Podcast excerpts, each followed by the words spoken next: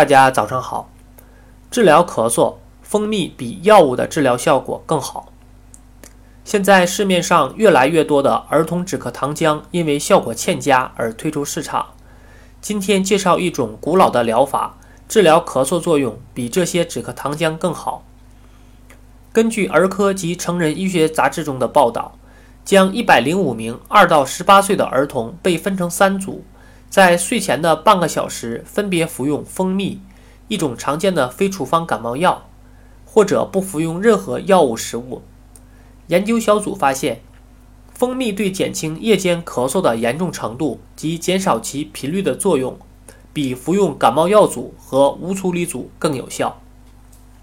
而且，研究者发现，蜂蜜对减少咳嗽的作用比不治疗要好得多。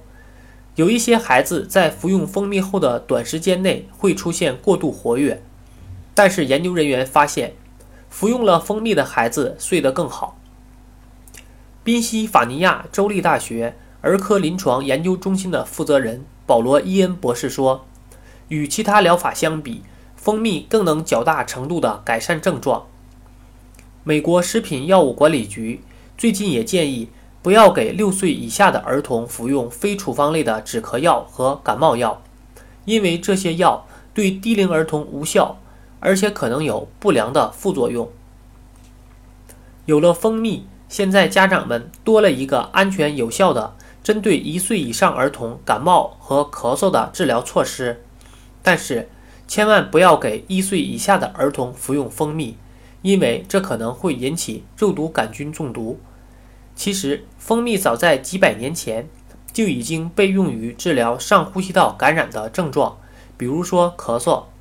此外，蜂蜜还有抗氧化和抗菌的作用，同时能使喉部感觉舒畅。世界卫生组织已经把蜂蜜列为一种有效的治疗方法。